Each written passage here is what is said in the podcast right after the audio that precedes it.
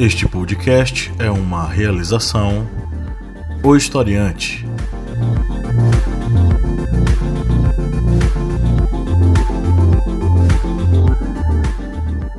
Olá, historiantes, bem-vindos mais uma vez ao seu, ao meu, ao nosso podcast, o podcast do Historiante, que é um podcast sobre as ciências humanas, que troca uma ideia bacana sobre os possíveis temas de redação para o Enem. Eu sou o professor Pablo Magalhães e aqui na nossa mesa nós temos o Kleber Roberto. E aí, pessoal, beleza? O Márcio Fabiano. E aí, minha gente, mais uma semana. Onde você mora? Como está o clima? Aqui no submédio São Francisco, a temperatura baixou. Tem uma leve garoa que nós aqui no Nordeste chamamos de cruviana. Tá uma delícia. E o retorno hoje da potente e poderosa Lídia Verônica. Oi! Jovenzinhos e jovenzinhas, estamos aqui reunidos para debater o tema o direito à moradia no Brasil né? E eu vou abrir os nossos debates falando de uma matéria que saiu no Brasil de fato, que diz o seguinte: despejo ameaça famílias que transformaram área em referência de produtos saudáveis. A matéria é, é assinada pela Catarina Barbosa, publicada no Brasil de Fato, no dia 10 de junho, e é, fala o seguinte: O que você faria se dissessem hoje que você precisa deixar a sua casa? apenas com a roupa do corpo. Que o sonho ao qual você dedicou os últimos 11 anos foi em vão.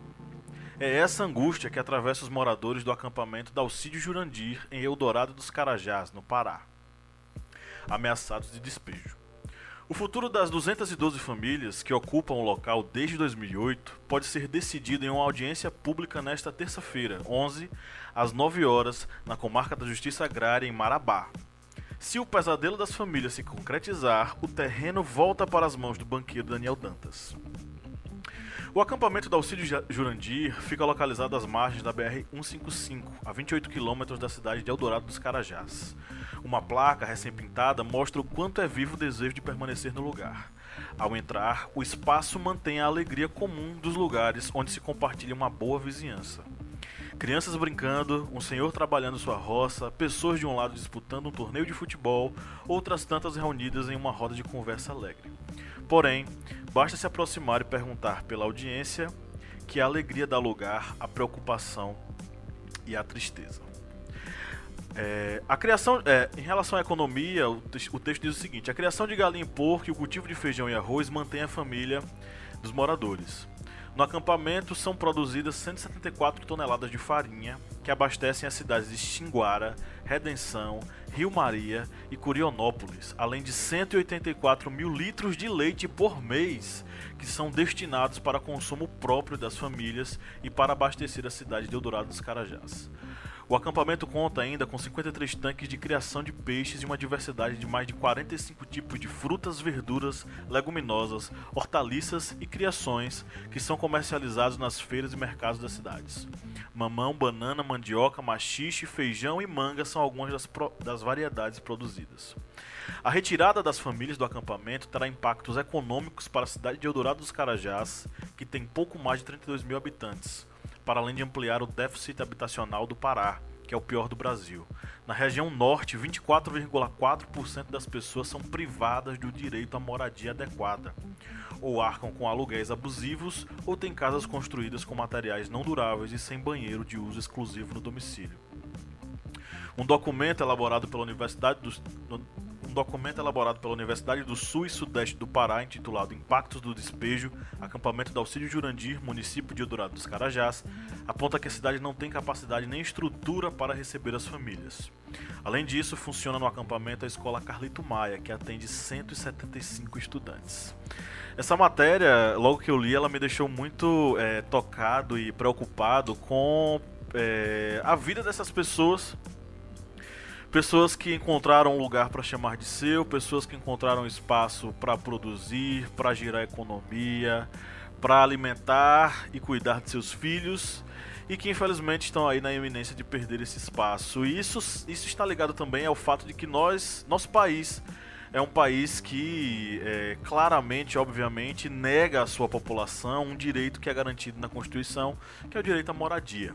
Então, nosso país nega o direito a ter uma moradia para as pessoas, é, principalmente ligada isso ligado à questão imobiliária, à questão da especulação imobiliária. As pessoas querem lucrar com a falta de moradia com terrenos improdutivos, e isso gera o que nós temos em nosso país, que é esse quadro tão complicado e tão miserável, que é a falta de moradia ou a moradia precária ou precarizada, é, de pessoas vivendo aí de aluguéis, é, enfim, sem condição e sem conseguir ter acesso a esse tipo de coisa. Eu sei que a gente vai debater muita coisa hoje, não é, sobre esse assunto, várias contribuições aqui da, da bancada, mas eu queria deixar claro logo de cara o seguinte, tá?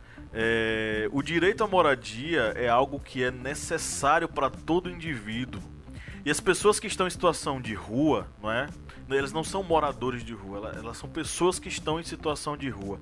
Elas não merecem qualquer tipo de perseguição, elas não merecem qualquer tipo de violência, porque elas não escolheram estar ali. Elas foram conduzidas a estar ali por um sistema excludente que trata casa e terra como local de especulação e de lucro. Tá?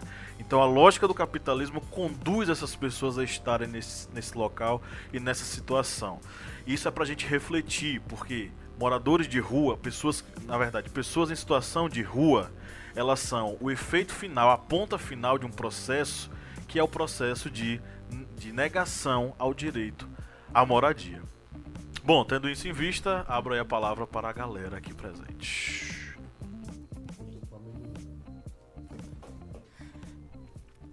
Bem, devemos lembrar também que o direito à moradia é um direito que está fundamentado na Declaração de Direitos Humanos.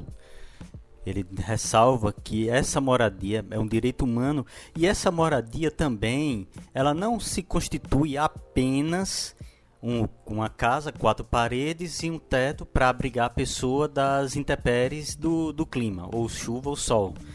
Essa moradia, como ressalvado pelo professor Pablo, ela tem que ser uma moradia digna.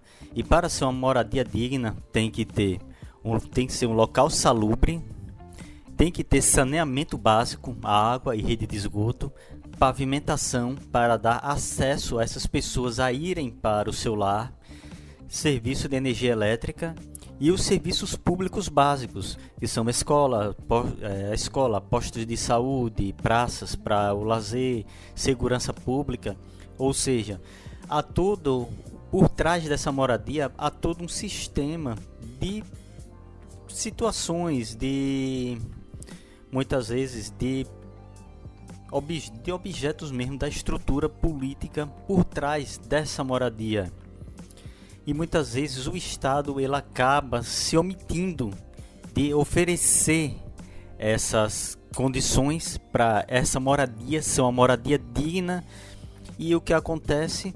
Muitas pessoas acabam tendo que ir morar em palafitas é, morar em favelas ou invasões porque essas moradias, quando elas acabam se tornando moradias dignas, ou seja, quando tem toda essa estrutura, elas acabam sofrendo com a especulação imobiliária, porque acaba se tornando uma área nobre. E não é, digamos, uma área nobre, é uma área de viver básico, porque essas coisas que eu acabei de citar são direitos básicos da, das pessoas mas a sociedade brasileira ela é tão excludente que esse básico muitas vezes parece um luxo, um, algo que é reservado apenas para as classes é, mais abastadas, com mais poder aquisitivo. Devemos lembrar que na história do Brasil, essa condição da moradia também já causou revoltas, revoluções.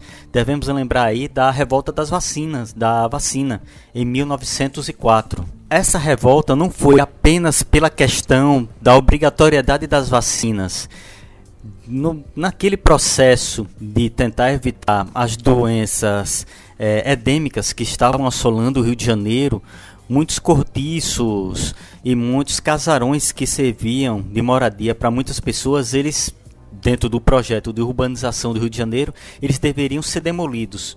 E ao ser demolido, demolido esses cortiços e casarões foram foram é, erguidos prédios, apartamentos, só que eram já estavam dentro dessa especulação imobiliária. Ou seja, com aluguéis extremamente caros para aquela população pobre.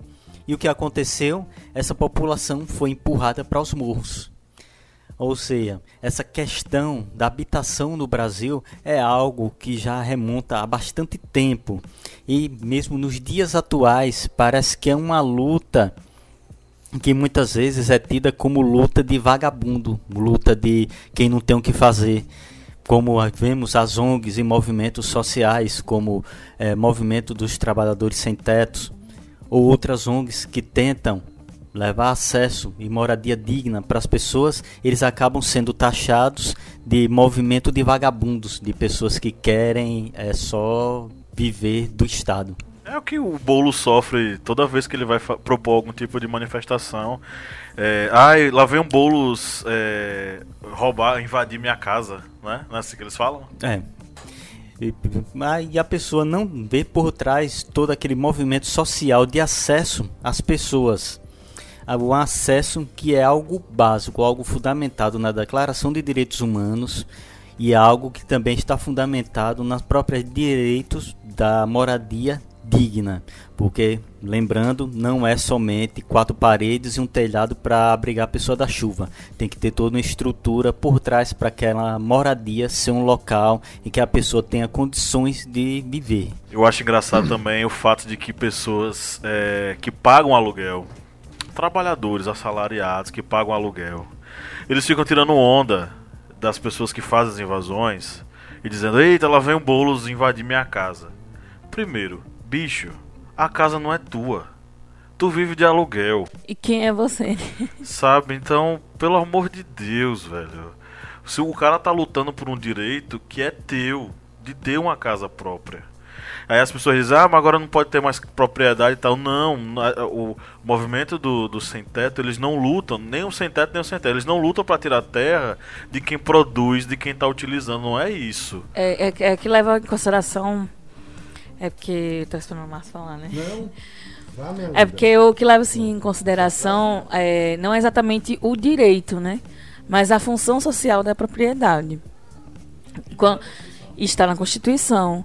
Porque quando não existe função social, aquela propriedade ela se torna inútil socialmente para aquela, aquela sociedade, para a coletividade.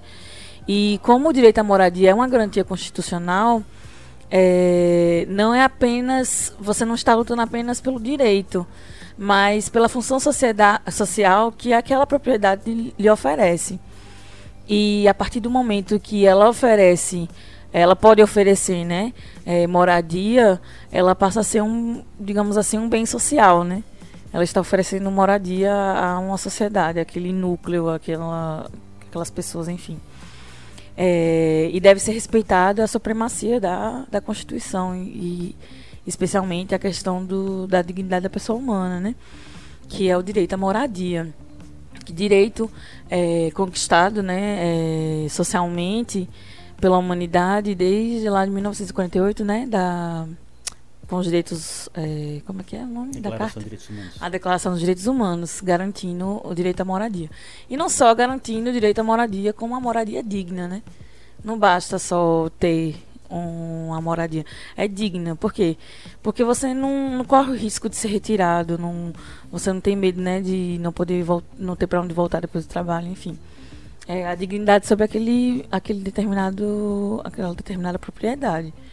E sobre essa matéria, você traz o caso que são indígenas, não é isso? Na, na, verdade, são, são grupos de pessoas que não são, não são necessariamente indígenas, mas são. Você vai ter caboclos, você vai ter, enfim, é, mestiços, uma galera que são historicamente de grupos minoritários excluídos da sociedade.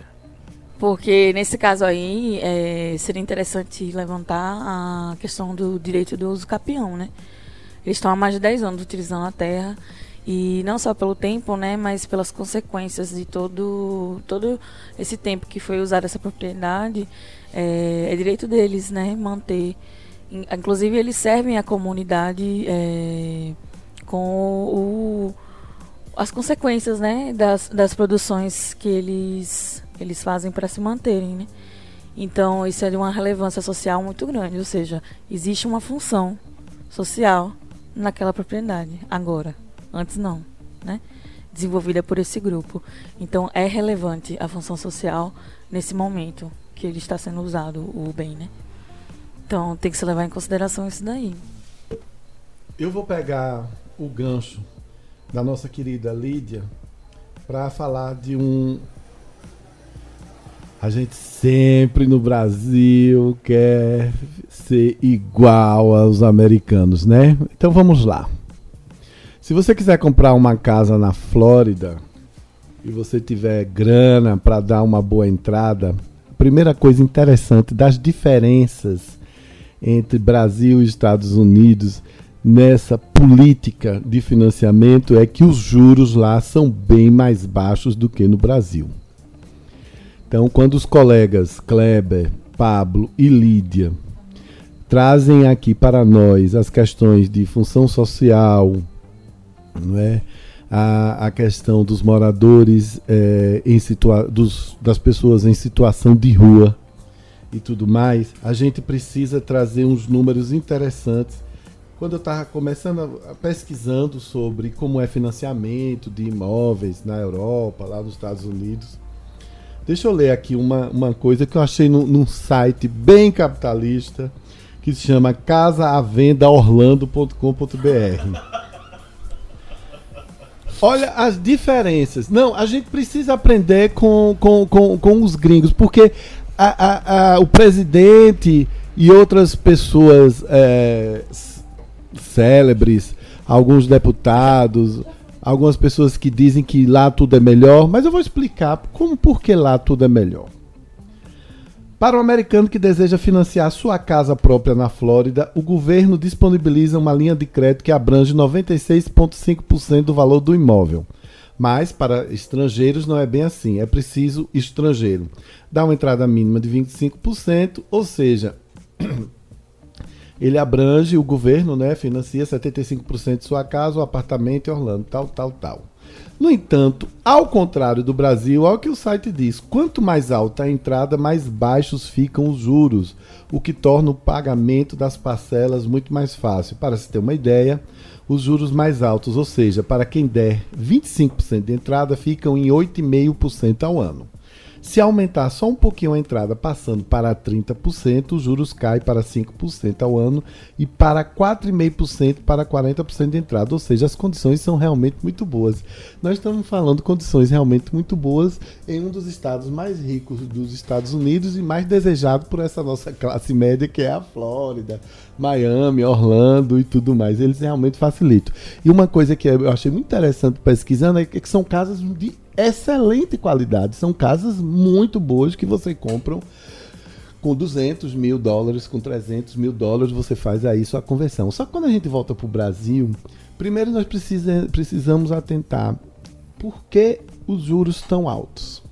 Não é? Por que, que a classe média né, não consegue financiar seu imóvel? Por que, que a classe mais pobre também tem tá com toda essa dificuldade. Por que, que os juros são altos? Quem regula os juros? A quem interessam juros altos? Me respondam aí os banqueiros, os economistas e aqueles que defendem uma livre iniciativa sem nenhum controle, sem nenhum regulamento. Uma livre iniciativa não, um livre mercado, aliás, perdão. A, a verdadeira, o, o, termo correto é livre mercado sem nenhum controle, sem regulamento. Com juros tão altos fica complicado fica complicado você obter as coisas. Eu sou dos anos 70, fui criado no tempo das casas do BNH. Vocês lembram disso? Vocês não, porque com exceção, bem, deixa para lá do meu professor comunista, os outros são mais jovens. É porque eu ia falar porque a gente sabe disso, porque a gente é historiador. Nós estamos numa segunda-feira de ótimo humor, porque o clima está ótimo. Então, a gente foi criado. Eu ouvi o que era o BNH. Meu pai era funcionário da Caixa Econômica, os financiamentos passavam por lá. E imagine você que ser criado a vida toda com os seus pais, os vizinhos, os amigos dizendo: Ah, meu sonho é a casa própria, o sonho da casa própria. Quer dizer, É uma política, como bem é, é, lembrou a professora Lídia, passou ali, é uma política que tem que ser do Estado. O Estado realmente precisa sentar com todos esses atores, bancos, financiadores, proprietários de terra, um movimento de sem teto para dizer o que é que nós vamos poder fazer, o que é que nós temos que fazer, porque o Brasil é imenso em território e é, sob esse ponto de vista, a gente não tem a, a, a, menor necessidade de estar passando essa penúria e de ver tanta gente com dificuldade de alcançar o seu sonho. Gente, ter uma casa é um sonho que precisa ser básico, mas extremamente realizável. Não pode ser uma coisa que você passa a vida toda e não consegue, não é? Nossos, é eu, queria voltar à questão da territorialidade para lembrar que, por exemplo, como a gente tem uma extensão de terra muito grande, é, é diferente do Japão, onde é o contrário né? não tem mais é, grandes extensões de terra e lá eles é, têm casas, imóveis cada vez menores. Eu queria só lembrar, eu gosto muito de São Paulo, acho muito interessante esse movimento do Sem Teto de São Paulo, porque eles estão tocando no assunto é o seguinte. Quando eu vou a São Paulo, eu me hospedo na casa de um amigo muito querido que é ali no centro, na, na Bela Vista, perto da Praça Roosevelt. Você aí, que é de São Paulo, capital, sabe do que eu estou falando. Então, por ali naquele entorno há muitos os tais dos prédios que Lídia acabou de falar. De prédios que não têm mais função ou que, sei lá, estão em briga na justiça, estão em litígio de família. Quer dizer, passam 30, 40 anos tá? E um belo dia é invadido, entre aspas, né, por pessoas que estão na rua. Lembro sempre, a gente quando está falando dos temas aqui, nossos temas nunca nos atingem no sentido da, da pele, porque nenhum de nós aqui, por exemplo, é uma pessoa em situação de rua. A gente não sabe o que é esse sofrimento, a gente não sabe o que é essa humilhação, o que é esse passamento, como, diz o, a, a, a, como dizia é, a minha avó aqui. Então, gente, além da função social, nós precisamos entender que a política de Estado tem que ser bastante clara, uma política de Estado que nesse momento não teve. Não tem. Nós não sabemos o que o governo quer fazer com projetos habitacionais no Brasil. Posso falar disso tranquilamente, sem nenhum alinhamento ideológico, porque eu sou um felizardo comprador de um imóvel no governo da ex-presidente Dilma, que foi até quando, no primeiro governo dela, no primeiro mandato dela, ela estimulou, no último ano do primeiro mandato, ela estimulou bastante a construção civil. Basta vocês irem dar uma pesquisada lá para dar uma olhada. Inclusive com algumas, alguns críticos da oposição, não é verdade? Inclusive, é, foi um momento onde arquiteto, engenheiro, pedreiro, mestre de obras, não faltava emprego para esse pessoal. Então, isso aconteceu no Brasil todo. E eu, por exemplo, comprei o meu imóvel nessa época, financiado pela Caixa Econômica é, com um preço bastante legal que a gente pode pagar e etc. Então. Depois você corta o tum, tum a tossida. Então, gente, vamos, vamos. Quando você vai. Quando nós tocamos nesse assunto, a gente precisa voltar para os últimos 30, 40 anos de governo, entender o que cada governo fez, certo? E a gente precisa, quando terminar de ler as coisas, se questionar por que não resolvemos um país imenso desse? Não resolve. Por que, é que a reforma agrária é sempre um, uma coisa dolorida de se fazer num país com grandes proprietários com extensões enormes sem uso? Por que, é que a gente não consegue, para avançar com a agricultura familiar, também é uma coisa dolorida que precisa de tudo isso? Acho que solução tem, não é? É impressionante, sabe uma, uma das coisas que eu gosto de observar no capitalismo, que é o seguinte: o capitalismo tem as suas maldades, mas ele mesmo se reinventa nas suas bondades, né?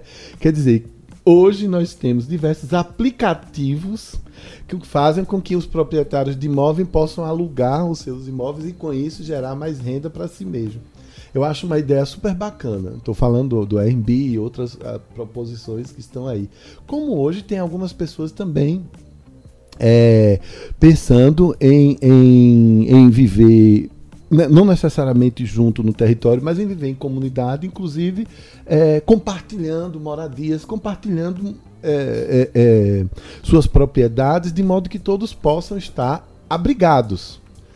E esse é um conceito interessante. Agora, quero encerrar minha fala dizendo: ou nós vamos pressionar os nossos deputados, os nossos que nós votamos, para dizer sim, Nós queremos uma política clara, acessível, sem juros tão altos para nós retornarmos uma política habitacional nesse país, que não tem o menor sentido um país tão grande com gente morando na rua.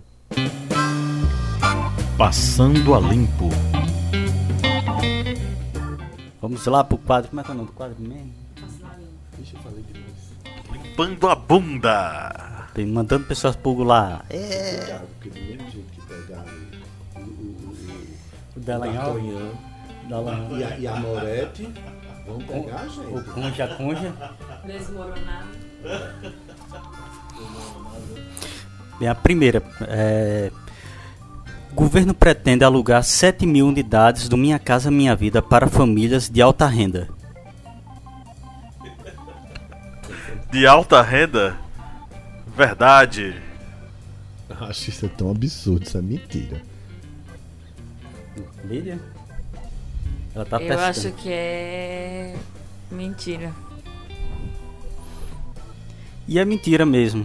O governo pretende alugar 7 mil unidades para pessoas de baixa renda.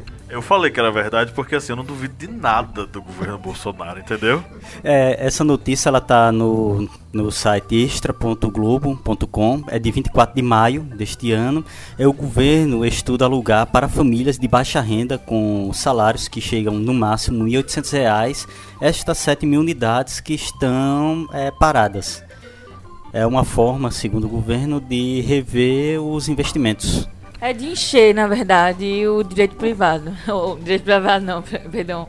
A iniciativa privada, né? É. Porque tudo que esse governo faz, na verdade, é encher o bolso da iniciativa privada. Então, eles não estão fazendo nada pro, pro povo, não. Eles estão apenas enchendo o bolso de alguns bancos e alguns empresários. Ao invés de fazer uma política mais clara, mais efetiva e que dure, Lídia. É isso que a gente precisa brigar. Em todos os aspectos. A Porque- Lídia falou agora uma coisa certíssima. No aspecto educacional, no aspecto dos bancos, no aspecto da, da moradia, em todos esses aspectos, o foco deles sempre é a questão das empresas privadas. A galera lucrando altamente com esse desmonte aí. E eu acho que o outro ponto de vista na questão social, a única visão social que eles têm com essa iniciativa, eu acho que é o pensamento da higienização, né? Eles pretendem higienizar a sociedade. Então, tirando da- do foco, né, do olhar, é, muitas famílias, né, em situação ou de rua, ou de situações, né, miseráveis, é uma forma de higienizar a sociedade. Mas eles não estão ajudando essas famílias. Porque esse bem não passa a ser deles, nunca serão, né? Vamos para a próxima. É, 45% dos 594 parlamentares abriram mão do apartamento funcional e do auxílio moradia. Isso é mentira. É mentira. 45% dos 594 parlamentares abriram mão do apartamento funcional ou auxílio moradia. Peraí, se bem que eu vou mudar. Porque alguns até fizeram isso. Só que pra dar uma ideia de que eu sou despojadão. é, olhem como eu sou uma pessoa que tô preocupada com as questões aí populares. Eu acho que é mentira. Seria, só seria verdade se, se, se o dinheiro dos apartamentos fossem convertidos em algum auxílio. Eu também acho Ou que então é. agregados 45 ao valor total do salário. 45% é quase metade Mas- do Congresso. Esse Congresso aí, metade é assim. Eu não acredito Despojado, não acredito não. É, tá lá no noticias.ol.com.br. Não é 45%, são 45 parlamentares. Ah, Ah, não. Capcioso. Só em relação ao auxílio moradia daqueles que não moram no não moram no apartamento funcional, o governo já pagou no início desse ano até agora para 137 deputados federais a quantia de 2,290 milhões de reais. Só? Rapaz, eu acho que o problema é previdenciário, não? é claro que não. Eu sempre acho muito louco essa questão de auxílio moradia, seja para quem for, para deputado, para para o, o judiciário, para eles ganham tão pouco, né, rapaz? É, eu, eu não, é uma invenção, quer dizer, o auxílio moradia foi uma invenção não sei, me corrijam, né? Quando, quando Juscelino construiu Brasília, construiu os apartamentos funcionais para os deputados e aquelas coisas. Mas eu tenho esse, eu compreendo o contexto da época que ninguém queria morar em Brasília, né, minha gente? Então era, era um fim do mundo. Na verdade, era uma iniciativa Era para uma inicia- popular a cidade que era Exatamente. deserta, né? Não existe mais essa preocupação. Isso não tem um menor sentido. Ah, No mundo, um- nos países desenvolvidos na Europa e nos Estados Unidos, não tem. Cada um que compre o seu. É a famosa hipoteca dos americanos. Cada um, eles vivem 20 e 30 anos com suas hipotecas. O casal vai constituir família, já entra logo com a hipoteca. Mas aqui a gente tem esse- essa coisa completamente fora da ordem mundial. Não, não faz sentido porque tem auxílio moradia, auxílio é, da, da- não das passagens, né? Eles Auxílio recebem isso e também a- o, o, o, o tempo que eles passam dentro de Brasília é, é- é- é pequeno, né? Poucos moram lá, né? Então eles vão, né? Já tem o gasto da passagem e aí tem o gasto, gasto com moradia que muitos não moram lá e vão lá porque para passar três dias em Brasília e voltar, né? Então assim, pra que o auxílio moradia? Mas ninguém vai abrir mão dessa boquinha, da né? boquinha, né? A mamata vai acabar, tá ok? Só se for. Aquela história lá da Tabata, né? Do, do, do filho do deputado que, que tava usando um apartamento funcional. É basicamente pra isso, né? Pra terceiros usarem, não É. eles. Ah, é? Então tá.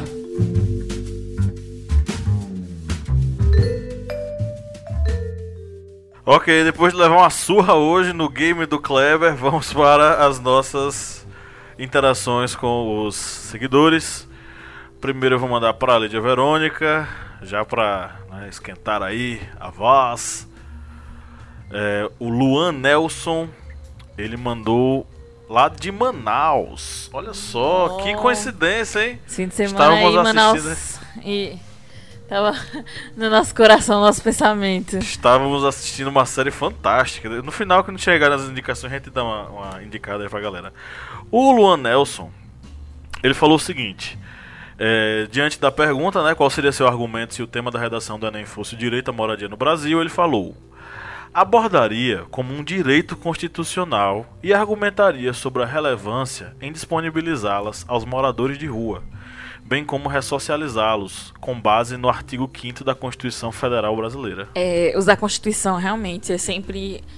é, eu gosto de falar, né, aqui para usar as leis e tudo mais, porque o artigo, né, principalmente a Constituição, a Carta Magna, né, é incontestável, né? E direitos, é, direitos, é. E direitos fundamentais é, é também incontestáveis, né? Além de necessários, eles são previstos é, legalmente e são, enfim, argumentos infalíveis na hora de construir sua redação. É, só dar uma lida que eu acho que não. O artigo 5 fala sobre a questão da moradia, mas eu acho que o artigo 6 que fala sobre as questões de, do, da moradia, assim, especificamente. Não tenho certeza, mas enfim. É, mas é bom dar uma lida na Constituição, sim, no artigo 5 que ele fala sobre moradia, dignidade também. E, enfim, é um argumento imbatível. Eu também usaria, né? Eu falei anteriormente, né? Eu também poderia falar sobre é, Código Civil, né? E uso capião e, e o, é, argumentar com esse com esse complementando a Constituição, né, com outros é, códigos, especialmente o Código Civil, né, que é o que a gente lida no dia a dia sobre a- as questões da propriedade, é, porque daria embasamento maior, né? E é uma coisa tão cotidiana, o uso capião, né? Então acho que seria legal também dar uma olhada no Código Civil para argumentar sobre esse, essa apropriação dos bens, né? É, até onde vai e o porquê, né? Claro que está guardado na da questão do, dos direitos fundamentais, mas também embasar aí do porquê que as pessoas elas podem utilizar a propriedade que estão sobre o domínio delas por tanto tempo sem serem legalizadas formalmente. Ok, Cleber Roberto Flávio Arruda falou o seguinte: que a abolição em 1888, sem políticas sociais, levou 3 milhões de brasileiros, então libertos, a ocupar áreas sem estrutura e calor e calor, acho que é valor, imobiliários. Bem, Flávio, essa questão sobre a abolição é uma questão que muitas pessoas não abordam e que realmente ocorreu. Pois quando se fez a abolição da escravatura, milhões de, de negros que estavam ainda sobre o regime de escravidão acabaram se tornando libertos. Muitos continuaram nas fazendas que ainda trabalhavam porque foi uma abolição sem direitos, ou seja, ó, você é livre, se vira agora, vá lá, toca a sua vida. Muitos continuaram nas nas fazendas que já trabalhavam, outros foram para os centros urbanos. E nesses centros urbanos, eles acabaram se vendo sobre uma sociedade que ainda via o negro como o, o servo, o escravo, e que começava a ter políticas para inibir qualquer movimento negro. Aí, como no podcast que nós falamos sobre racismo estrutural, é, que foram implantadas políticas públicas para, por exemplo, impedir a aglomeração de negros, que foi a da a política, a lei da, da capoeira, ou então a lei da vadiagem, que também ia contra esses negros, e esses negros, ao chegarem numa sociedade urbana em que reprimia eles, e estava ainda vendo esse negro como o ex-escravo, aquele que só, ser, só servia para ser um empregado de branco, eles acabaram não tendo espaço nessa sociedade, sendo empurrados para outras, digamos, outras áreas para habitarem. E aí, como no início desse podcast foi comentado, muitos desses, por exemplo no Rio de Janeiro, passaram a ocupar o quê? Os cortiços, os casarões antigos do Rio de Janeiro, e quando veio a higienização de Oswaldo Cruz, ou seja, aquela reforma urbanística no Rio de Janeiro, para se impedir novas proliferações, por exemplo, da peste bubônica ou da tuberculose, essa população foi empurrada para onde se está hoje em dia, para os morros, que no, na época era morro. Só veio ganhar essa denominação favela quando os soldados que lutaram em Canudos, eles voltaram para as zonas urbanas litorâneas e como eles ficaram muito tempo no alto favela, que era uma, uma posição que eles ocupavam lá em Canudos, eles acabaram levando essa denominação alto da favela para esses morros nesses centros urbanos. Perfeito. Isso me lembrou outra coisa também, Kleber. É, alguns historiadores apontam que a abolição ela foi votada para evitar que uma reforma agrária fosse feita em nosso país. Então a abolição ela acabou aparecendo para a classe política dirigente como alternativa à reforma agrária. E já há historiadores da monarquia que dizem que existia um segundo projeto. E aí pensado pela princesa Isabel juntamente com seus é, apoiadores políticos de oferecer um processo de reforma agrária onde os escravos tivessem acesso a um lote de terra. Eu não sei até onde isso pode ser confirmado pelas fontes, porque eu não vi ainda trabalhos publicados sobre isso. Mas existe esse burburinho aí entre os pesquisadores monárquicos, né? Talvez, quem sabe, se se comprovar mediante pesquisa e análise da fonte, dizerem que de fato existia essa preocupação é, por parte da monarquia em relação a esses escravos libertos. É, Mas Fabiano, a Letícia Gabriele falou o seguinte. Além da especulação, segura que é grande, viu? Além da especulação. Além da especulação imobiliária, pode-se citar a segregação espacial existente no nosso país. É notório a separação dos grandes centros urbanos de acordo com as classes sociais. Observam-se bairros luxuosos, que recebem grandes investimentos em infraestrutura, saneamento e vários outros investimentos do governo é, ocupados por uma minoria de pessoas que detêm grande poder. Ao lado, há as, as grandes favelas, que há infraestrutura precária e não recebe nenhuma atenção do Estado, ocupado pelas pessoas com baixa renda. Geralmente a população é majoritariamente negra, Esses moradores ainda enfrentam o preconceito, já que muitos os julgam, entre aspas, de favelados, como bandidos, é, marginais, o que é um equívoco, uma vez que 99% dessas pessoas são cidadãos de bem. Eu não sei de onde foi que ela tirou esse dado, mas vai. Que trabalham para sobreviver e moram nesses locais por falta de opção, pois não conseguem adquirir uma moradia melhor. Observa-se também que existem milhões de pessoas que vivem nas ruas e isso se deve à grande desigualdade social existente no país, ao desemprego e à concentração de renda. Letícia, para eu dar a nota, que você já escreveu a tese, minha querida. inclusive, que participou do podcast que a gente gravou, viu? Já. É, tá certo, Letícia. Letícia, eh, eu vou acrescentar algumas coisas ao seu grande e interessante comentário. Há muitos anos atrás, o sociólogo Domenico De Masi, um sociólogo italiano, é, que criou aí a, a teoria do ostracismo, né? Da, do ostracismo não,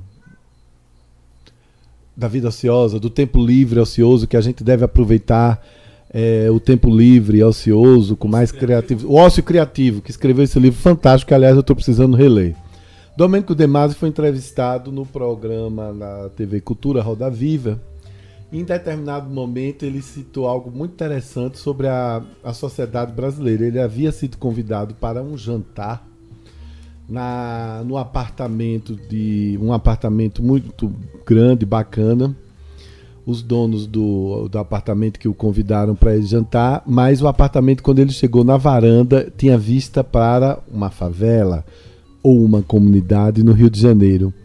E ele questionou aos donos do, do imóvel, né? Como eles se relacionavam com aquilo, né? Deles morarem num apartamento tão bacana, tão luxuoso, e terem como vista é, a, a, comunidade com imóveis de mais baixo padrão. E ele disse, disse, olha, nenhum dos dois, nem a mulher nem o homem, souberam me responder.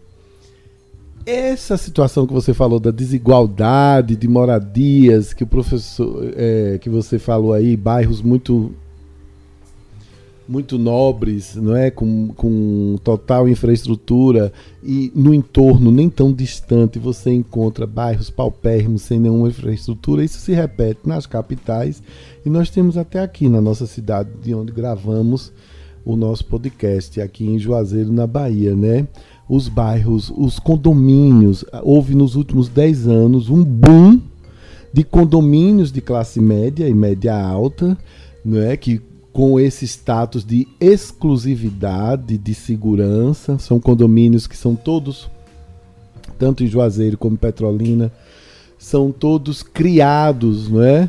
A, na beira do Rio São Francisco e quem mora lá quer dar essa impressão. Eu moro num lugar destacado, uh, num lugar diferenciado, com mais segurança, com mais lazer, com mais isso.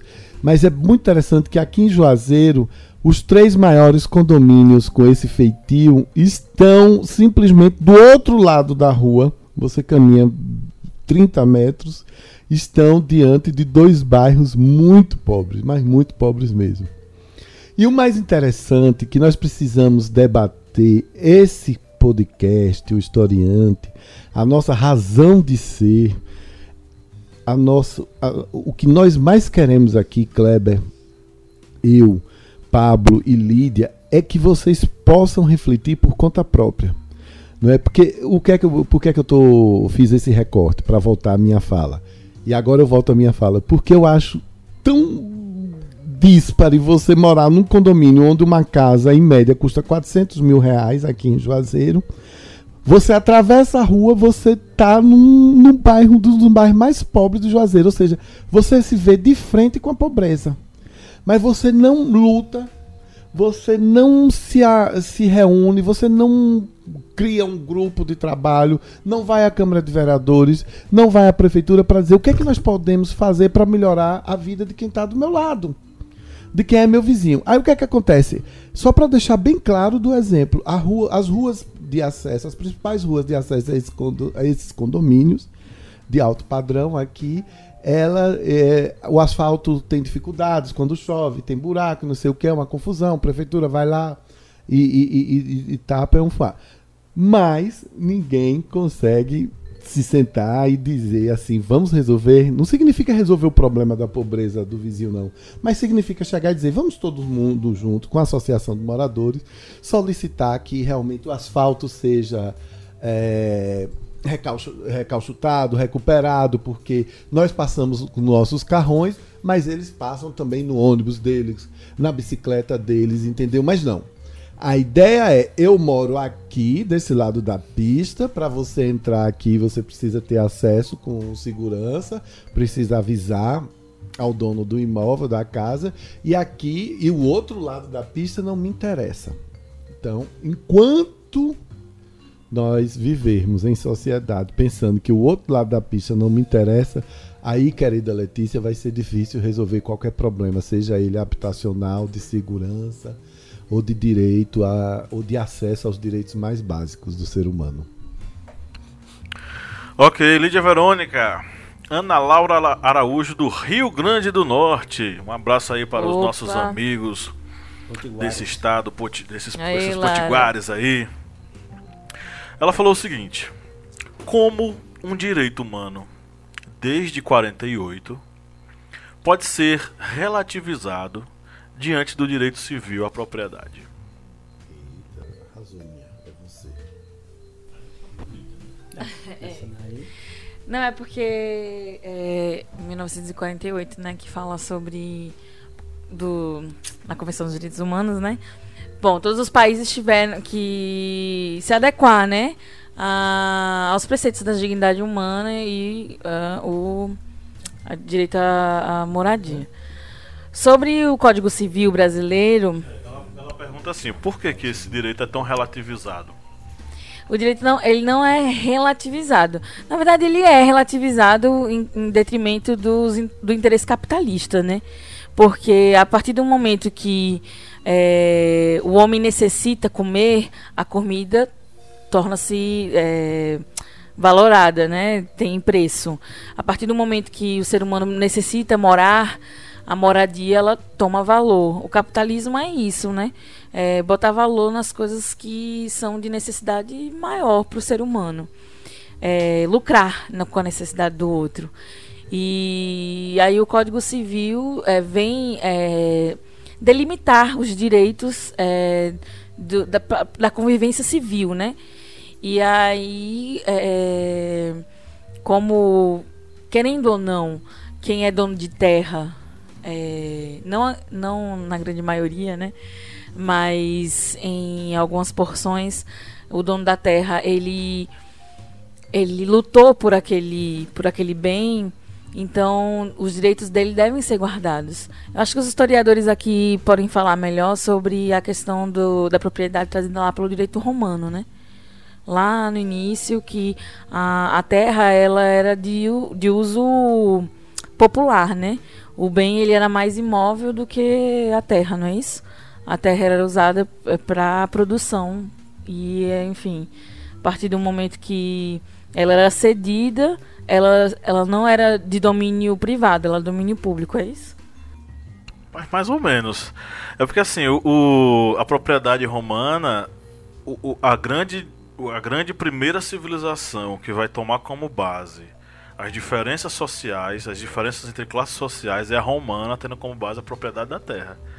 Os soldados romanos que recebiam, eles iam para a batalha, eles davam a vida, porque no retorno eles iam receber, eles tinham certeza que iam receber do cônsul, do senado, a doação de um punhado de, um... de terra. Não, mas o que eu quero dizer é que o direito romano é que organiza isso, que anteriormente a terra era de uso coletivo. Ah, sim, sim, né? Sim. E aí o direito romano passa a, a organizar o uso dessa terra que anteriormente era só o bem era só imóvel, não é isso? É porque a, a, é isso é, é porque também essa questão ela gerou muito muita briga na época.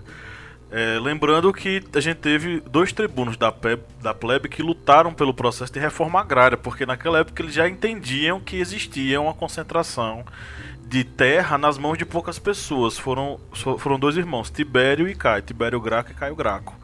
Tibério teve uma morte, é, enfim, lutou por isso, acabou morrendo por causa disso. E Caio tentou retomar a luta do irmão, só que eles não conseguiram fazer a reforma agrária que tanto queriam. Inclusive César, apesar de ditador e centralizador do poder, ele era mais partidário dos, é, Dos populares. Isso, dos populares. Entendi. Mato Grosso, Mato Grosso do Sul. Brincadeira. Mas. de- fora, é, depois dessa reforma agrária, né? Que, enfim. O direito romano é que organiza essa questão da propriedade.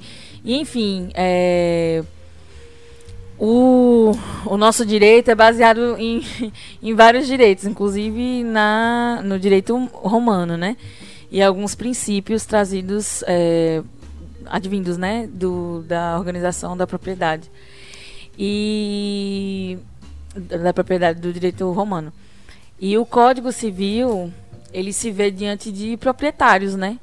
E pessoas, e embora o direito social exija é, a função social do- da propriedade, exija que a propriedade sirva à coletividade, e os proprietários também têm que serem, os seus direitos também têm, têm devem ser guardados é, legalmente.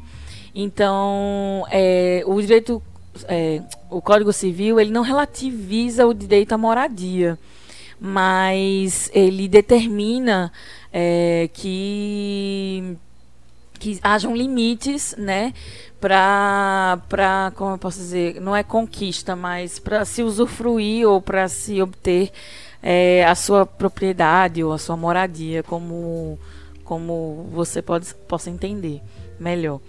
É, o direito à moradia ele é relativizado porque a sociedade ela tem uma mentalidade capitalista. Então, se eu paguei por esse terreno, ele é meu, só meu e de mais ninguém. Então, quando, por mais que ele não tenha produtividade por mais de 10 anos, que é o que a lei garante uso capião, é, uso capião é quando, quando você está tanto tempo usando, utilizando aquele bem, aquela propriedade, é, que ela passa a ser sua por, por, digamos assim, por domínio, né? Não exatamente por, por questões. é, eu não comprei aquela terra, eu estou nela, eu uso ela, ela vive porque eu estou nela. Durante 10 anos, o uso capião lhe permite que. Mais de 10 anos, na verdade. Lhe permite ser proprietário daquela terra. Mas aí é, tem que lembrar que pessoas pagaram para ter aquela terra.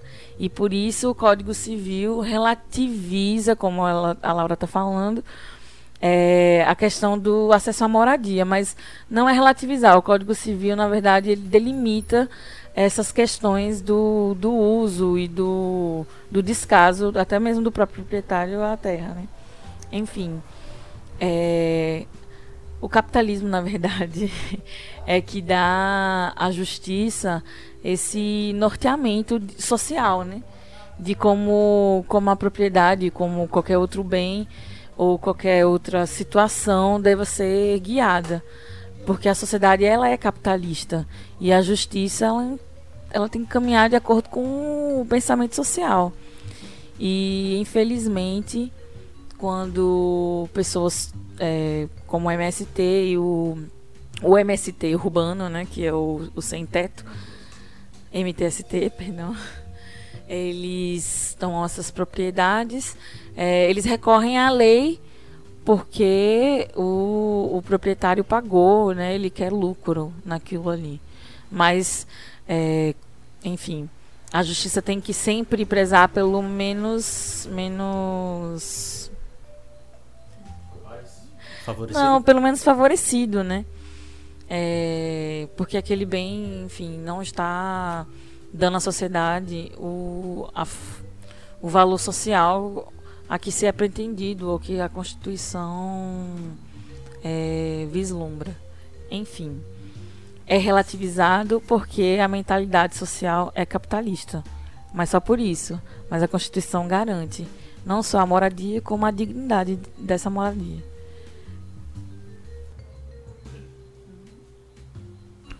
Ok, Kleber, o Cairo Henrique, eu não sei de onde é, ele não colocou aqui, tá? Ele colocou ND. É, ele falou comentar sobre o cenário em que se encontra o Brasil, falando, falando por exemplo, no desemprego. Logo, é, que você não paga aluguel e que é uma necessidade básica. Ajeita aí. É o nome dele? Cairo. Cairo Henrique. Desemprego, aluguel, necessidade básica. Bem, Cairo, é, com relação a essa questão sobre a moradia dentro desse cenário de dificuldade econômica, um dos recursos que seria o mais, é, mais é, digamos, aceitável, ou até mesmo o que seria mais relevante, seria um grande investimento no Minha Casa Minha Vida. Tanto pela questão do Minha Casa Minha Vida ser um programa de habitação popular para as pessoas, como também é uma fonte de geração de empregos. Porque vai, logicamente, contratar empreiteiras. Essas empreiteiras vão contratar funcionários para construir esses conjuntos habitacionais. E não somente os conjuntos habitacionais, eles vão ter que construir todo um sistema é, para dar essa moradia, uma condição de moradia digna, que é acesso através de é, avenidas, ruas, calçamento, saneamento básico, iluminação até mesmo questão de internet também, ou seja, uma criação de um conjunto habitacional do Minha Casa Minha Vida acaba sendo um gerador imenso de empregos. E aí vem a questão da, da dessa crise econômica que a geração de emprego seria uma forma, logicamente, de se reduzir essa crise econômica e também de gerar moradias para as pessoas que não têm renda para morar, digamos, nos grandes apartamentos de luxo nos grandes centros urbanos. É que em alguns casos é, a justiça até liga, né, a luz, devolve a água desses prédios para para que seja utilizado, né, já que está sendo de uso social, né, a finalidade social de eu lembro que na Giovanni Gron que tinha uns condomínios assim luxuosos Lá em São Paulo, é, é Giovanni Grão que fica ali no, na Zona Sul, né? É uma elite, né? De São Paulo. E aí você subia assim, você via aqueles prédios lindões, assim, né? Bem, bem caros. E aí você começava a notar que tinha roupa pendurada na janela, roupa íntima e tudo mais. E você, você via que na verdade eram cortiços, né? O pessoal tinha pegado porque tinha perdido o valor social ali. Tava parado. Aí o pessoal invadiu. E estavam lá usando e era interessante de ver, né, que eram prédios novos, mas parados, sem finalidade, foram ocupados. Eu não lembro o, a razão de estarem parados, né? Mas eu lembro que chamou bastante atenção, porque eram aqueles prédios faraônicos, branquinhos, com aquela cara de elite. E você via que lá no interior que tava morando o pessoal mais mais carente. Era eu acho que foi uma das visões mais marcantes do para mim sobre essa questão da da luta pelo direito da moradia, né? É, enfim, eu lembro dessa, desse cenário aí. E é um, foi um cenário que na época também chamou muita atenção, né? Mas enfim, já desocuparam. Ok, ok. Mas Fabiano, Flávio Santos, que esteve aqui no último episódio, né? Que está disponível aí. Quem quiser ouvir o Flávio, a voz do Flávio, é só ouvir o episódio anterior. Ele foi o nosso apoiador do mês, né? Que participou da gravação. Ele mandou essa pedrada aqui para você e você segure, viu? Ele falou o seguinte? O Brasil é o país que dá auxílio moradia para os que já têm casas com, em caixa alta. Casas! E finge que não vê a grande massa que sofre por não ter onde morar.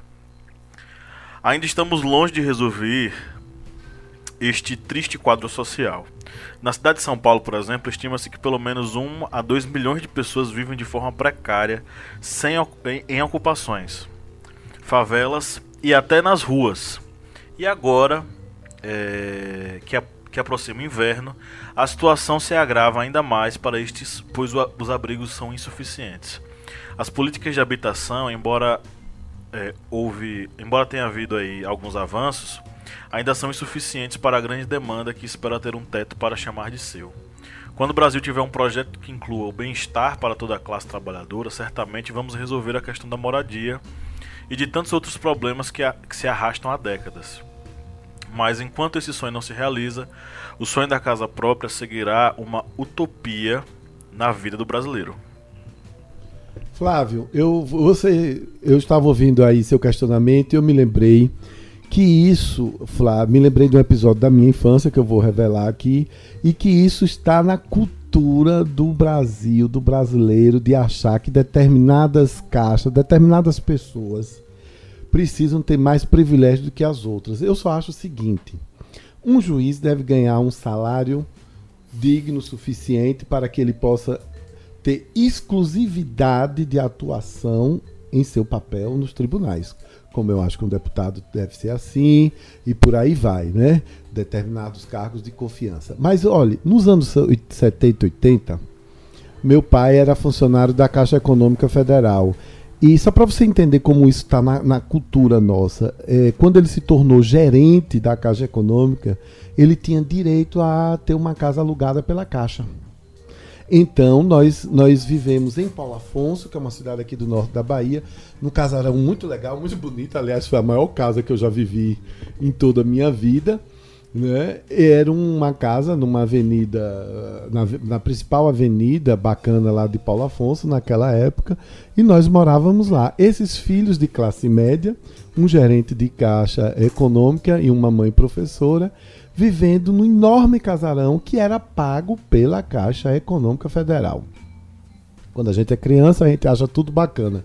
Quando a gente começa a entender a complexidade do que é a sociedade brasileira, a gente pensa: não, não havia necessidade disso.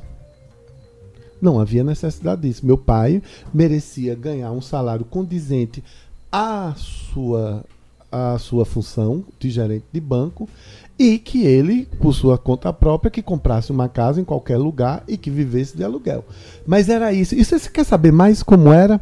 Nós recebíamos os filhos do gerente. Aí já começa a segregação. Apenas os filhos dos gerentes da Caixa Econômica nós recebíamos no final do ano brinquedos que eram comprados pela Caixa Econômica e os filhos do gerente recebiam. Os filhos do, do, do, do Caixa não. Quer dizer, Tá entendendo? Essa, essa, essa busca por privilégios que vem lá, quando você vai estudar a fundo o Brasil colônia, entender por que é que alguns que vieram de Portugal precisavam ser estimulados para ficar aqui, e aí o governo de Portugal, né, o, o, os reis começavam a, a dar mordomias, acabou no que nós somos hoje. Então, eu sinceramente acho que auxílio moradia é tem que ser algo que deve estar em absoluto processo de extinção. Agora, ao lado disso, que se façam políticas públicas para que todos possam adquirir seus imóveis, não é? é de maneira correta, com juros é, justos, se é que é possível dizer que pode-se ter juros justos, mas que as pessoas tenham a, a, é, a possibilidade disso. No auxílio moradia é um, é um é um negócio, é uma coisa, não tem sentido. Ok, vou encerrar aqui com a fala da Dai Laís. Ela diz o seguinte: é quase como a música do Zeca Pagodinho, com algumas alterações. Nunca vi, só ouvi, eu só ouso sonhar. É, agradecer a todas as pessoas que mandaram suas colaborações e você, ouvinte, que quer interagir conosco. É fácil, é simples. É, vai lá nas nossas mídias sociais, no Instagram ou no Facebook, procura por O Historiante nos segue, manda mensagem, interage com a gente e faz sua participação aqui para o nosso próximo episódio. Além disso, você pode mandar um e-mail para a gente no ohistoriante.gmail.com. Você manda seu e-mail, fala o que você quer e interage também. Possivelmente suas interações podem aqui ser lidas e debatidas nos episódios aqui do podcast. E se você, querido ouvinte, gosta muito da gente, nos acompanha há muito tempo, porque você ainda não é nosso apoiador, vá ao apoia.se barra historiante faça um apoio. A partir de um real você já ajuda muito. E a partir de quatro reais você entra no nosso grupo secreto para ouvir a conversinha com Márcio Fabiano. Só para dar um gostinho da conversinha com Márcio Fabiano, essa semana eu vou falar sobre Bacurau, o filme, vou falar sobre Lúcifer, a série do Netflix. E tem uma novidade que eu vou combinar aqui com meus colegas, mas isso eu não vou dar spoiler. É isso aí. Então, para você desfrutar de toda essa informação, seja um apoiador, vai ao apoia.se barra historiante, faça esse apoio. Vamos agora para os nossos pinga-fogos. Pinga Fogo, do Márcio. Kleber, por que é que os- o movimento de trabalhadores sem teto, por que é que o movimento sem terra ainda tem a pecha de vagabundos? Essa é a minha primeira pergunta. A minha segunda pergunta é. Eu fiz esses três segundos só para poder ficar olhando com cara de raiva para você. A minha segunda pergunta é: os críticos desses movimentos da reforma agrária, dos financiamentos do- de imóveis para a população mais pobre, alegam que alguns desses beneficiados, ao receberem sua, sua, seu, sua, seu pedaço de terra, seu, seu imóvel, vendem, eh, alugam, não utilizam. Como você vê isso?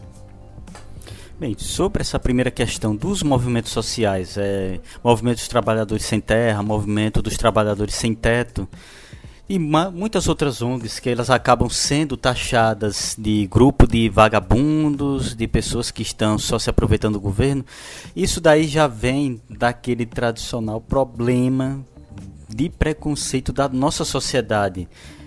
Felizmente a sociedade brasileira, ela não vê com bons olhos a luta das classes inferiores pelos seus direitos. Sempre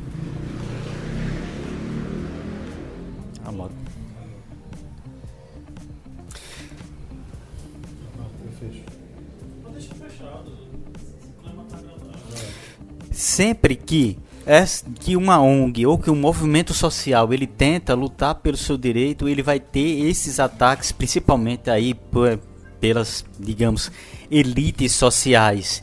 E quando essas elites elas acabam lutando contra essas ONGs, isso aí acaba levando também aquelas pessoas que se acham que se acham aí os capitalistas, os ricos, as pessoas que de classes abastadas e que muitas vezes, como até dito pelo professor Pablo, são pessoas que lutam contra o movimento dos trabalhadores sem tetos e pagam aluguel.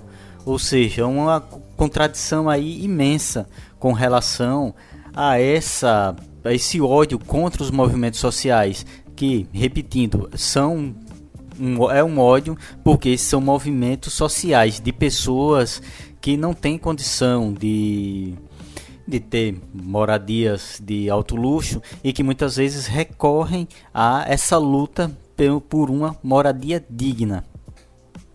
Com relação às pessoas que acabam muitas vezes recebendo eh, casas, por exemplo, minha casa minha vida, um pedaço de terra, uma reforma agrária e acaba vendendo, essas pessoas são criminosas.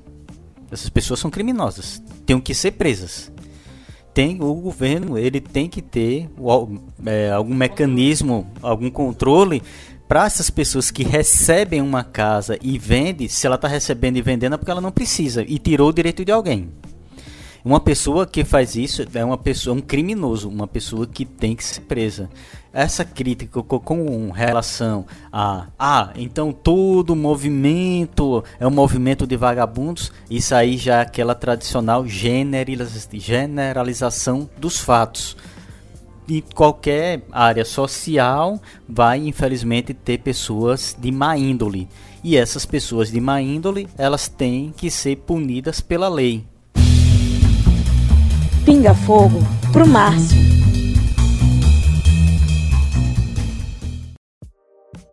A minha pergunta aqui para o professor aristocrata é, burguês de José.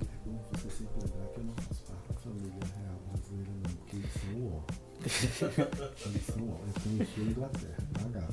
da família real brasileira, Bem, essa daqui eu vou me basear em uma numa notícia que eu vi no site metropolis.com que é uma PL, que é, que é uma PL que foi proposta pelo deputado do PCdoB, Márcio Gerri, do Maranhão, que ele quer garantir acesso de casais LGBT a programas de moradia. Você acredita que com esse congresso que nós temos aí, que se prega moral e bons costumes, essa lei vai conseguir passar? Talvez passe, mas porque nós temos deputados que defendem a causa LGBT, como David Miranda, do Rio, do pessoal do Rio de Janeiro, que estão lá para brigar. E nós, nós temos outros é, parlamentares. Mas acredito que vai ser uma, uma luta bem pesada, entendeu? Uh, infelizmente, é, o nosso Congresso não, não está preparado, ele representa uma parcela da população que ignora, com maldade e ignorância, a existência de outros seres humanos que têm direito, os mesmos direitos a eles, porque são cidadãos do Brasil, que trabalham, que pagam impostos e podem morar sim com seu companheiro, com sua companheira, seja ele do mesmo sexo ou não. Todo mundo tem direito à moradia. Eu queria agradecer, eu fiz essa pergunta porque é, eu sabia que você não ia fugir, como aliás você não foge às perguntas que eu falei, uh, desse senso comum de algumas pessoas que são contra é, as políticas públicas de habitação para os mais pobres, de dizer, ah, fulano vendeu, o pobre vai vender, faz aquilo. Gente, se alguém fugiu do contrato, do contrato, que é um contrato que é estabelecido, né? Tem que ser punido. É, tem que ser punido. É a mesma coisa quando a gente quando acontece comigo, se eu não pagar o financiamento do, do, do da minha, do meu apartamento todo dia 28. Tá certo? Então, gente, não é porque 2 ou 3 ou 1% ou 10% fogem da linha que você não vai deixar de evoluir com programas sociais no Brasil. Entendeu? Questões éticas como essa devem ser guiadas pela lei, pelo contrato que foi estabelecido ali entre quem está recebendo o benefício e quem está dando benefício. Simples assim. É. Dicas culturais. Ok, bom, vamos chegar aí ao nosso momento final do podcast. São as nossas indicações. É, eu vou começar, né? Uhum. Falando sobre as indicações. Hã? Foi você que mandou ele começar? É, ele é o dono. É o general. Eu tô me sentindo oprimido, né? Eu vou começar. Meu Deus, velho. Eu tenho duas é, indicações. A primeira delas é de um autor que eu acho que eu já citei o livro dele aqui. De um autor chamado Franz Fanon. Eu acho que eu citei aqui o livro Pele Negra, Máscaras Brancas. E dessa vez eu vou citar o livro Os Condenados da Terra. É, é um livro, ele é denso, beleza, mas é, faz parte do processo de a gente melhorar a nossa leitura, tá, gente? Então, Os Condenados da Terra é um livro sobre a guerra contra a colonização europeia na África e é o fato de que uh, os africanos eles foram alienados do seu direito à terra e foram excluídos do seu direito à propriedade através da dominação branca eh, na África. Fica a minha dica aí sobre esse livro do Francis Fanon. Se você que está nos ouvindo, se você é aluno do ensino médio, tenta procurar uma resenha mais leve, tenta começar pelas beiradinhas para depois você conseguir comer o prato é, cheio. E o outro é bem mais acessível, é um documentário chamado Ocupados, que é sobre o MTST, não é? é retratando a ocupação da Dona Deda, é, um dos vários acampamentos do movimento de trabalhadores sem teto na cidade de São Paulo. Interessantíssimo, está disponível no é, Vimeo, né, gratuitamente. Ele tem duração aí mais, um pouquinho mais de uma hora. É um documentário bem interessante. Fica aí a minha sugestão para suas, seus estudos.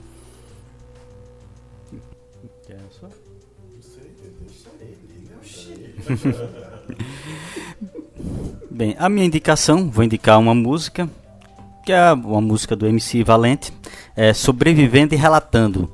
É uma letra bem densa, mas é uma letra que você vai ouvir a música e refletir sobre o que ele está ali cantando. Vale a pena ouvir a música. E um outro filme que eu tenho certeza que o professor Márcio aqui vai gostar da indicação, que é um filme de Kleber Mendonça, com Sônia Braga, Lindo. que é o filme Aquários. Ele até já lembrou aqui. Lindo, lindo, Que é um livro que é um filme aí que vai é um filme que vai demonstrar a luta de uma proprietária de apartamento contra a especulação imobiliária que está ocorrendo naquela região. É um filme muito bom, vale a pena assistir. É um filme muito premiado, recebeu vários prêmios e vale a pena assistir. Filme incrível. Pode. Me dá, me dá, me dá água. Você já indicou? Não, mas pode falar. É porque a gente, viu que tá, tá feito Game of Thrones, né? O A Guerra dos das Tronos. terras altas e o reino da Ah, terra. tá, Eu vou me perdão. juntar com esse comunista pra derrubar vocês dois. Era só o que me faltava essa altura da minha vida. Ai. Me juntar com um comunista. Comunista. A minha indicação é um filme brasileiro. Eu acho que foi série também. Em- é, foi uma série, é, transformar em série. Mas é um filme, é, inclusive baiano. É O Paí. E eu acho interessante que, fora o bairrismo, né, que, que conta e tudo mais, as questões é, urbanas do, de Salvador e da, do Baixo. Baixo Salvador, né, que fala. É, traz essa questão da realidade de tá todo mundo tentando sair da rua. tá tentando to- todo, tá todo mundo na, na, na história tentando não viver em situação de rua, lutando de qualquer forma por um, um mínimo de dignidade, que no caso é é o cortiço onde todo mundo mora. As condições são bem precárias, mas é, como todo brasileiro e especialmente o nordestino tem uma pitada de humor em toda desgraça que a gente passa, né? Enfim, então eu, eu indico a Paió, que é um filme que eu acho muito legal. Acho um texto legal também e muito é, reflexivo e atemporal, infelizmente, até hoje. É, fala também muito da luta do negro é, dentro da sociedade. É isso aí. Tem uma coisa que eu lembrei de Opaió, fantástica. Eles inseriram na narrativa é, um trecho de. é, meu Deus. é, o Mercador de Veneza, uma peça de Shakespeare. Que é na parte em que o- o- os dois personagens, o personagem do O Boca. Wagner Moura e o Lázaro Ramos, eles estão brigando. Preto sangra a boca. Isso. E aí o Lázaro Ramos fala, né? E por acaso o preto não sangra que nem você? E por acaso o preto. Ele vai falando, né? Por acaso eu sou diferente de você, que é a fala que o, o mercador de Veneza é, repassa quando as pessoas começam a dizer, ah, você é muito mesquinho, você é um nível mais baixo e tal. Ele começa a dizer, e o judeu não sangra que nem um cristão? Que aí ele- eles transportam pra fala do, do, do filme. É fantástico, porque é, momentos históricos distintos, talvez até contextos políticos distintos, só que a mesma raiz fincada na questão do preconceito às minorias, a xenofobia e por aí vai. É interessantíssimo. Ah, posso dar só outra indicação? Joga. É, eu não vi, mas. É, eu não vi o filme totalmente, né?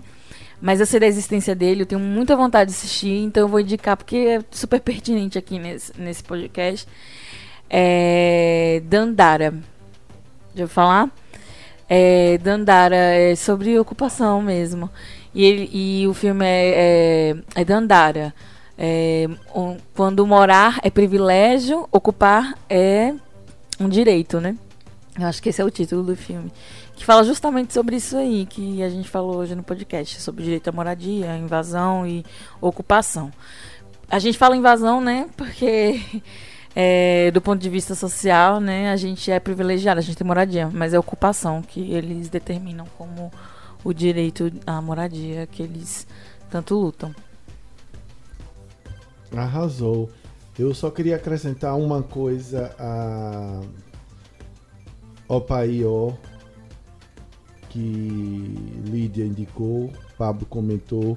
Opaió tem uma das cenas mais emocionantes do cinema, do vídeo, do que do, do vídeo brasileiro, do áudio vídeo brasileiro.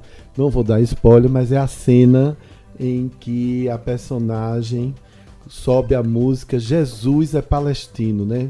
Jesus é palestino, desde menino, desde menino. É uma música do Olodum, eu sempre choro nessa hora dessa cena, eu já vi três vezes.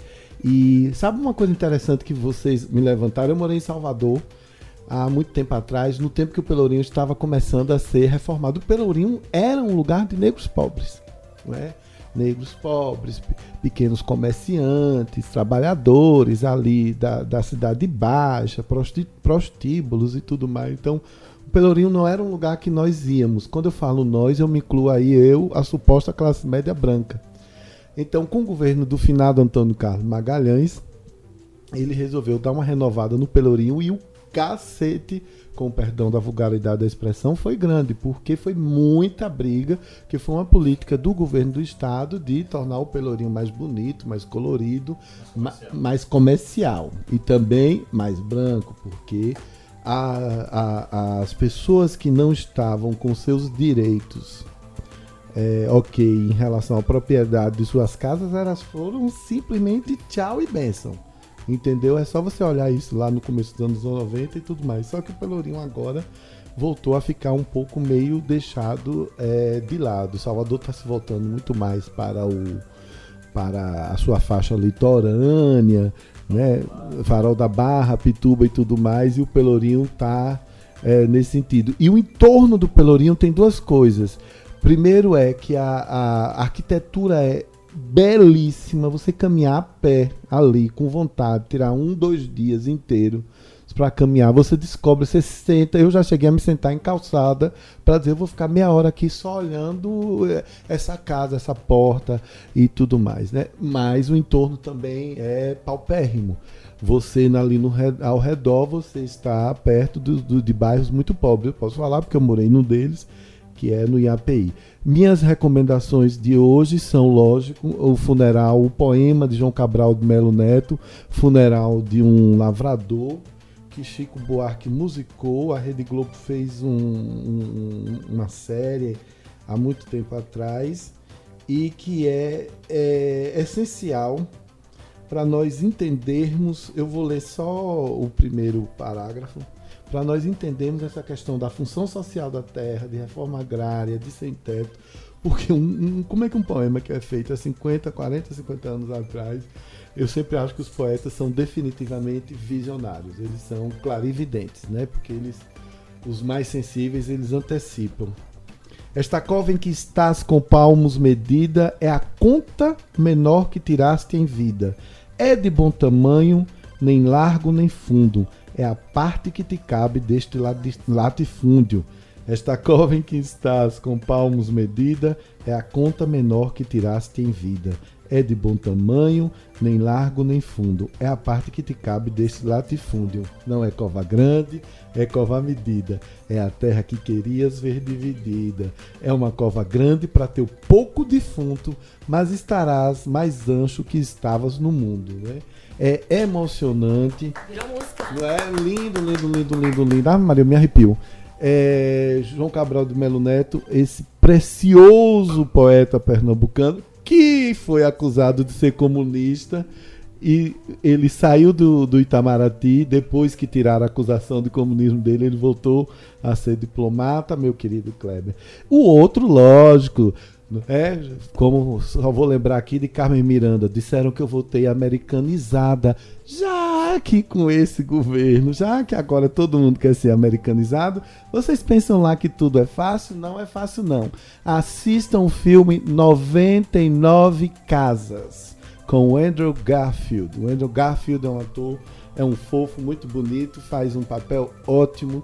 Esse filme trata justamente o seguinte, tá?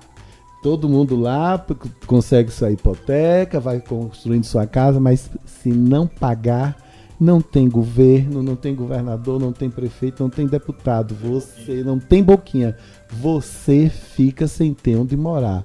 É um filme muito forte. Muito forte. Eu aconselho vocês a assistirem 99 casas. Está lá no Netflix. Só que eu falar de Lídia Verônica! Oi. É, Temos playlist. playlist.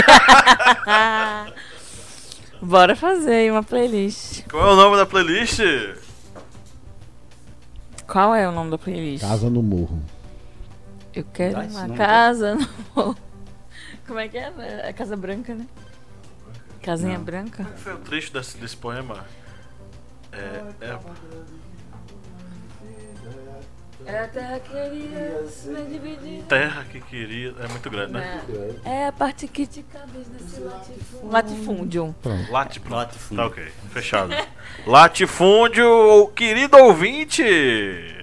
A nossa playlist chama-se Latifúndio. Tracinho. O historiante. Beleza, então vai estar linkado na descrição desse podcast. Basta você clicar no link, só que depois de você ouvir a, o episódio todinho, tá? Então escuta a gente, aí depois você vai lá, escuta a playlist que vai estar com os- as músicas que Kleber citou, que Márcio citou, que Lídia citou. E Márcio agora quer fazer uma belíssima e merecida, né? Pra- Diga-se de passagem.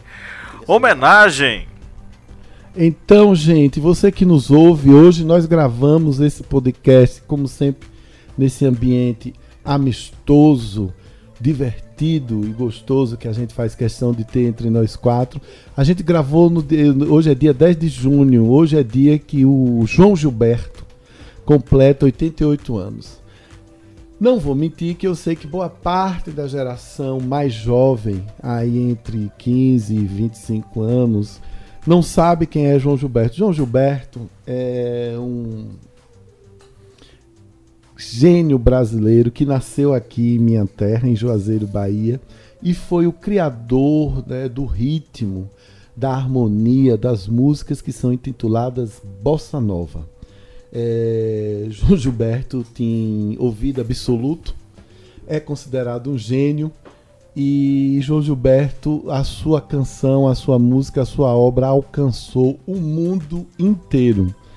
É, eu tive a oportunidade de, na minha juventude morar fora do Brasil e é incrível como realmente as pessoas perguntam sobre João Gilberto.